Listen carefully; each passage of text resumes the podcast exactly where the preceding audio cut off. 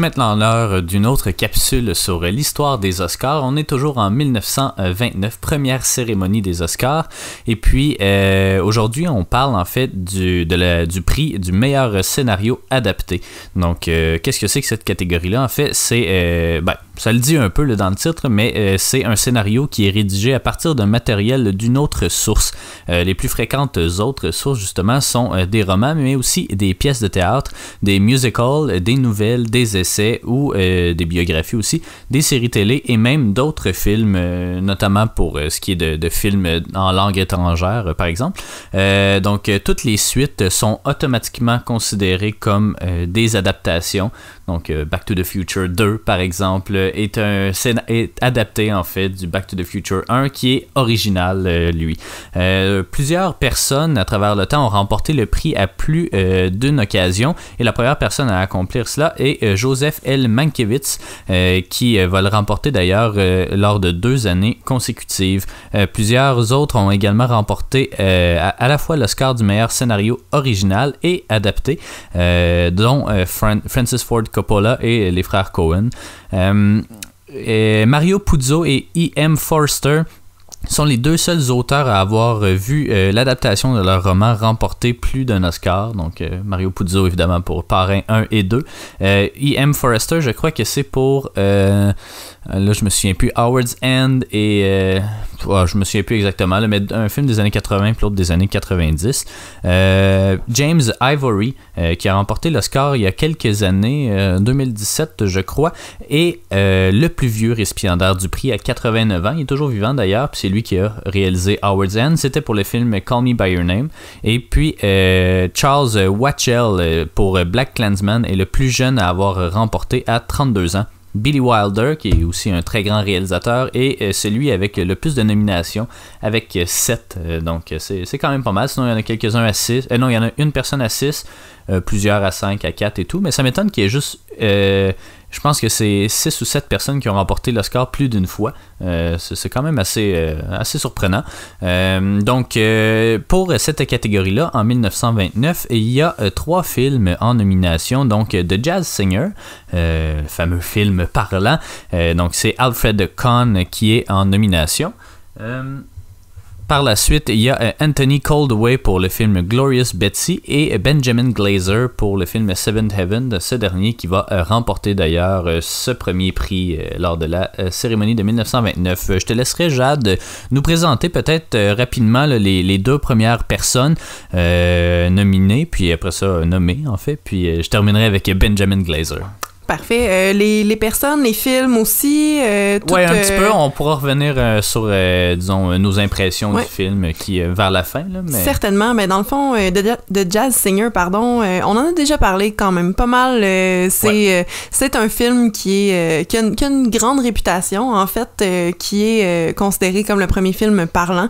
c'est un film vraiment, vraiment le fun à regarder. Là. Ah Donc, en nomination pour scénario adapté. Adapté de quoi, en fait? Donc, donc, c'est euh, Alfred Kahn euh, qui a écrit une pièce de théâtre du même nom, dans le fond. Euh, non, non c'est pas vrai. Alfred Kahn, qui est le scénariste, pardon, basé sur la pièce du même nom de Samson Raphaelson, qui, elle, date de 1925 et qui est elle-même basée sur une courte nouvelle, dans le fond, là, de Raphaelson, toujours, qui, est, qui se nomme The Day of Atonement.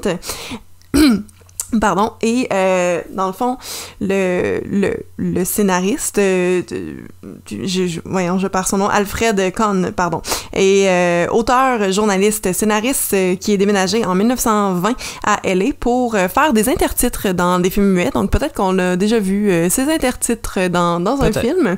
Et après, il a fait des scripts et des adaptations. Puis il va prendre sa retraite de l'écriture dans les années 30, ce qui est quand même, quand même tôt. mais bon, voilà. et cette, euh, cette pièce-là, dans le fond, là, les, les informations, c'est quand même intéressant pour vrai parce que c'est une pièce qui a ouvert à Broadway en 1925, comme je disais. Il y a eu 303 euh, performances, euh, dans le fond, dans trois théâtres, ben, dans deux théâtres différents. Puis entre, entre 1925 et 1926, puis en 1927, il y a eu une, un revival de la pièce dans un autre théâtre aussi, là, toujours sur Broadway. La pièce à la base, en fait, la nouvelle euh, Day of Atonement, est inspirée de la vie de Al Jolson, qui interprète le euh, rôle principal dans le film. Donc, euh, c'est en fait euh, l'auteur qui, Raphaelson, l'avait vu en performance, avait trouvé ça vraiment extraordinaire et avait été inspiré en 1917 pour écrire quelque chose qui parlait de sa vie pour vrai à Al Jolson. Donc cette pièce-là est inspirée de sa propre vie. Puis euh, dans le fond, en 1922, elle est publiée dans le magazine Everybody's Everybody's Magazine, oui. Euh, il va réécrire le tout en pièce de théâtre qu'il vend en 1925, euh, après c'est ça, 303 performances, un revival, un film en 1927, et euh, à la base, c'est le l'acteur principal, dans le fond, de sa pièce de théâtre qui aurait dû jouer euh, Jackie dans, dans le film, mais ça n'a pas fonctionné. Le, contrat était signé puis ça, puis ça n'a pas fonctionné. Donc, Al Jolson reprend ce, ce rôle-là, ce qui est quand même une bonne chose au final, vu que ça avait été inspiré de sa ah propre vie, donc c'est quand même particulier comme comme processus euh, d'écriture. Mais voilà, puis euh, dans le fond, le, film là, avait 422 000 de budget pour un box-office de 3,9 millions. C'est quand même considérable dans les années 20. On fait trois remakes en 1952, en 1959 à la télé et en 1980 avec Laurence Olivier. Puis euh, il y a aussi eu un radioton avec Jolson deux fois dans le fond, un en 1936 et un en 1937. Puis peut-être rappeler le euh, d'une seule phrase euh, l'intrigue du récit qui est dans le fond Jackie, euh, le fils d'un, rabbin mais d'un cantateur. il n'y a, pas, a pas de terme masculin, on l'avait déjà dit, Kenter, donc animateur de, de messe dans les synagogues et tout ça, qui, chante aussi.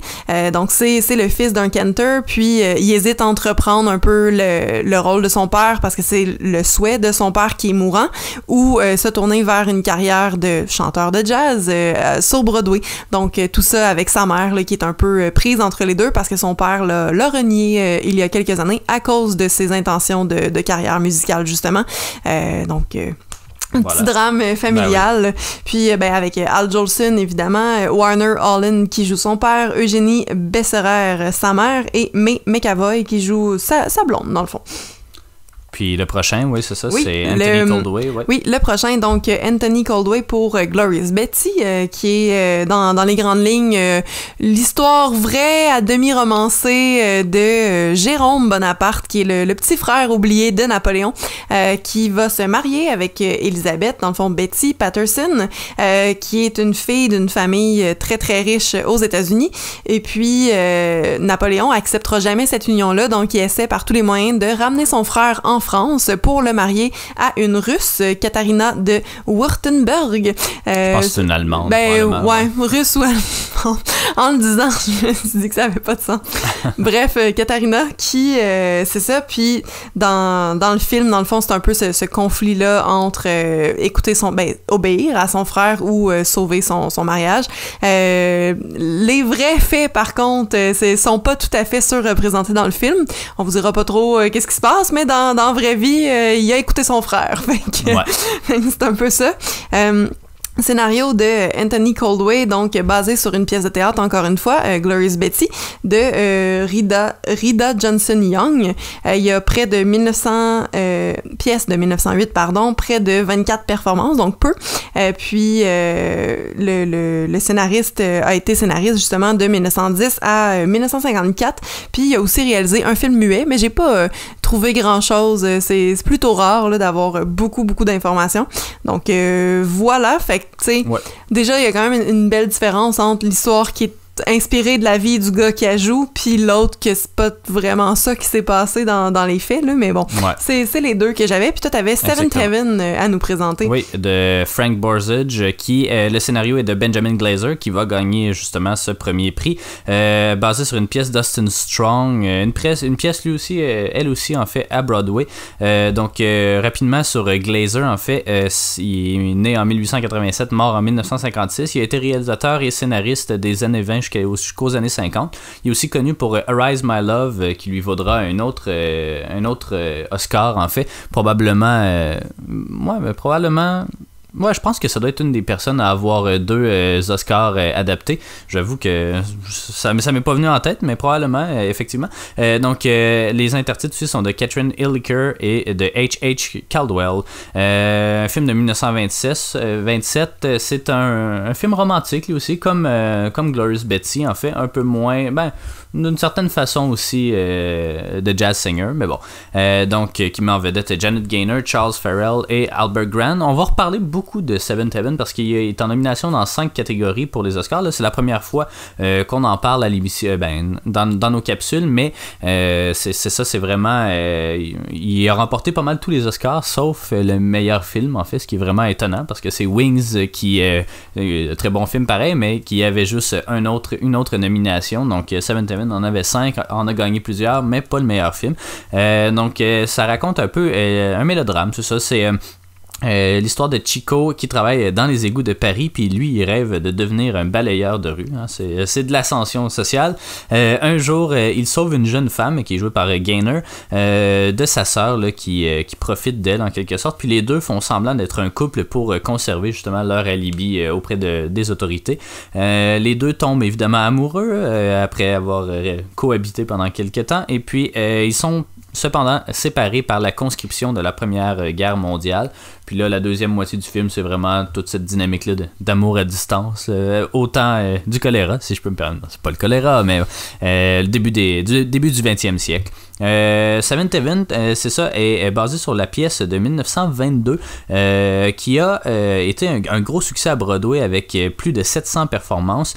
le film aussi a grandement aidé le studio Fox à s'établir comme un des studios majeurs à Hollywood à l'époque, puis a aussi créé une espèce de power couple euh, à l'écran, du moins américain, entre Janet Gaynor et Charles Farrell qui euh, vont jouer dans 10 ou 11 euh, films au total. ça va être justement le, je veux pas dire le, Brangelina parce que les deux sortaient pas ensemble dans la vraie vie, en tout cas je crois, mais c'est ça, ils, vont juste vraiment interpréter des couples un peu comme Fred Astaire et Ginger Rogers et puis d'autres couples d'Hollywood. Donc ils vont jouer dans, plusieurs films, par exemple Tom Hanks puis Meg Ryan, des trucs comme ça. Donc euh, voilà, c'est euh, c'est une histoire. Euh, ben, peut-être que ce serait le temps de comparer un peu les prix parce que c'est lui qui remporte, remporte les grands honneurs. Est-ce que tu crois qui mérite. Ben, quelles ont été tes impressions, disons, sur l'histoire de, chacun de ces trois films-là? Ben écoute, je vais y aller certainement. Donc, comme je l'ai déjà mentionné dans d'autres capsules précédentes, The Jazz Singer, c'est un film qui est vraiment le fun à regarder. pour tout ce qu'il représente aussi, c'est tu sais, c'est vraiment une, une, expérience de plonger dedans. Euh, au niveau de l'histoire, c'est quand même un film qui est assez simple. somme toute, une, une histoire de drame ben, familial, d'amour avec sa mère. Euh, tu sais, c'est, mais c'est, beau, c'est, le fun. Euh, il y a des blackface dans Jazz Singer, évidemment. Euh, puis, d'ailleurs, le, le, gars là, qui a écrit, Raphaelson, qui a écrit la pièce, avait été vraiment impressionné par Al Jolson dans une blackface sur Broadway. Fait que bon, il voulait reprendre certains éléments, j'ai l'impression. mais j'ai, eu beaucoup de plaisir, justement, avec The Jazz Singer, malgré que l'histoire est, c'est ça, assez, assez simple. Je pense que c'est plus la la, réputation qu'il a, qui en fait un film euh, qui, qui surprend, puis qui est le fun, puis que, on vit vraiment quelque chose. Après ça, pour... Mais l'histoire, euh, l'histoire est quand même euh, intéressante, je trouve. Tu sais, c'est toujours la tradition avec, le, ben, en tout cas, le, clash des générations, des trucs comme ça. Je trouve que la prémisse est quand même intéressante, surtout pour ce, ce qui va devenir, en fait, ce, film parlant-là. Puis je trouve qu'effectivement, il aurait pu peut-être se mériter le prix. Moi, je trouve que c'est ça, c'est une, une, histoire bien construite. Il y a un petit peu d'humour, mais les situations sont quand même euh, intéressantes. Puis je, je trouvais que c'est un scénario de qualité. Honnêtement, avec les recherches qu'on fait, je trouve que c'est lui qui a la plus belle histoire de, de de création, dans le fond, là, euh, tu sais, qui, qui, aurait dû, à mon avis, se, se le mériter. Par contre, Glorious Betty, j'ai trouvé ça vraiment très bon. Pour vrai, euh, c'était c'était le fun à regarder. C'était c'était beau. C'était... Je, je, sais pas comment, comment l'expliquer. Ça fait quand même un, moment qu'on l'a regardé. Mais euh, j'ai des très bons souvenirs de ce film-là. C'était très bien joué. on joue ben, en français, en anglais. Il y a l'espèce de... Au début, Betty sait pas que c'est Jérôme Bonaparte. dit qu'elle va le rencontrer, elle va tomber en amour assurément avec lui, alors que pour l'instant, c'est son tuteur de français. Euh, c'était vraiment cool à regarder. Puis c'est sûr que bon, ils ont, ils ont changé certains trucs assez assez importants, clairement pour plaire au, au public, ce qui est compréhensible, mais à ce niveau-là, je pense pas que ça peut vraiment mériter euh, l'Oscar vu qu'on n'a pas pris le matériel au complet.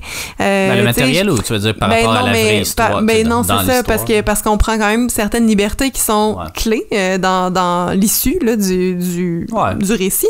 Puis euh, finalement, ben Seven Heaven, euh, pour vrai, j'en ai tellement rien pensé. C'est vraiment triste à dire, mais comme il, il se passe pas grand-chose dans ce film-là. L'histoire d'amour a l'air de durer trois jours, euh, alors que c'est, c'est pas le cas, mais il tombe en amour facilement. Euh, il y a des, des jeux, justement, au début de elle, elle l'est plus que lui, puis elle essaie d'y cacher. Là, lui, finalement, a une épiphanie à un moment quelconque. Euh, on on, est vraiment dans, dans un drôle d'appartement où euh, on comprend pas pourquoi ils sont ensemble, il y a rien qui les unit tant que ça. Euh, la sœur de l'autre qui revient parce qu'elle est juste méchante tout le temps. Il y a comme j'ai pas vraiment aimé euh, ce film-là, puis je trouve ça plate que ce soit lui qui, qui a gagné. Mais au début, je me souviens que tu avais passé ce commentaire-là, finalement à la fin, tu me dis, crime, c'était vraiment bon, puis tu avais mis comme 7 ou 8. Je, pense, je, me rappelle pas combien je lui ai mis, mais parce que la fin est quand même touchante, surtout la deuxième partie, parce ben que euh, là, ils ont comme une espèce de euh,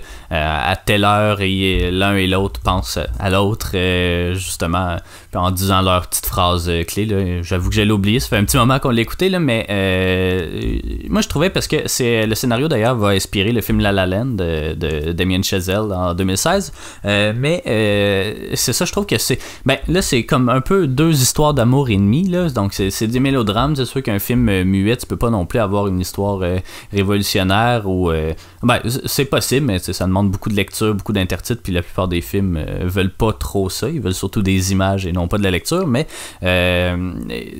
trois pièces de théâtre adaptées de, deux de Broadway mais pourtant il y en a juste une de musicale en tout cas c'est vraiment particulier mais, mais Seven Devin c'est une histoire très politically correct. Je suis pas mal sûr que à, l'époque, c'était pas. Ben, c'est un, pari assez romancé, là, disons, mm-hmm. puis tout est relativement beau, même si en tout cas il y a de la guerre pareil, mais euh, c'est très romancé, je trouve, comme, euh, comme film, ce qui enlève pas nécessairement du crédit, mais que euh, sais j'ai pas trouvé ça non plus exceptionnel. Peut-être que ben, mon appréciation, oui, ça va jouer, disons, entre, entre Jazz Singer puis celui-là. Je trouve que Jazz Singer a peut-être un message un peu plus puissant à apporter, mais dans l'exécution, je pense que Seventh Heaven mérite quand même le prix, mais tu sais, c'est très banal comme histoire. Mais c'est ça, c'est qu'il n'y a pas, il y a pas grand chose. C'est sûr que là, on regarde plus le matériel de base aussi, euh, mais à ce niveau-là, je trouve que Jazz Singer a quand même plus pour lui que, que l'autre. Euh, au final, j'ai mis quand même une, bonne note à Seventh Heaven. Je, viens d'aller le regarder, mais c'est pas le souvenir que j'en garde. Donc, euh, c'est quand même particulier. sais Souvent, on juge la qualité d'un. En tout cas, moi, souvent, je juge la qualité d'un film selon combien de temps après est-ce que j'y pense, puis euh, quel, quel impact il m'a ben, fait. c'est ça, tu sais, pour l'instant, je, il m'a pas impacté là, tant, tant ben, que ça. Puis euh, je me rappelle avoir trouvé l'histoire, c'est ça, assez, euh, ben trop simple en fait. Puis c'est vrai que c'est beau, là, leur espèce de connexion de, de guerre et tout ça. Par contre, à ce titre-là, j'aime vraiment mieux Wings, euh, qui était, mon Dieu, tellement bon. Puis, euh, tu sais, il y, a la fin du film aussi, on, on comprend pas trop. Le, le gars revient aveugle de, de la guerre. Puis c'est jamais vraiment expliqué. On pense qu'il est mort, euh, on fait un peu avec. Puis là, ben, il y a la, la, révélation finale qui arrive vraiment comme 30 secondes avant la fin parce qu'il y avait pas de générique dans, dans ce temps-là. mais qui, qui, sort un peu de, de n'importe où. Là, on, on, comprend pas trop pourquoi. Puis bon, leur amour est plus fort que tout, mais ils se connaissent depuis deux semaines. Mais là, bon, ça fait ça fait quatre ans qu'il y a de la guerre. Puis ça, mais encore là, les quatre ans de guerre passent tellement vite. Euh, et tout est vraiment difficile à gager au niveau du temps dans, dans le film. Puis c'est ça, il y, y, a un petit peu trop de défauts à mon avis là, pour, euh, pour gagner, mais bon. C'est ça ben, qui est arrivé quand même. mais on, peut, on peut commenter quand même. Donc euh, voilà, c'était notre petit tour d'horizon sur euh, les meilleurs scénarios adaptés. On va pouvoir reparler beaucoup de Seventh Heaven qui est dans toutes les catégories qui nous restent pour l'instant. Donc merci. Et puis on se retrouve la semaine prochaine pour une autre capsule sur l'histoire des Oscars.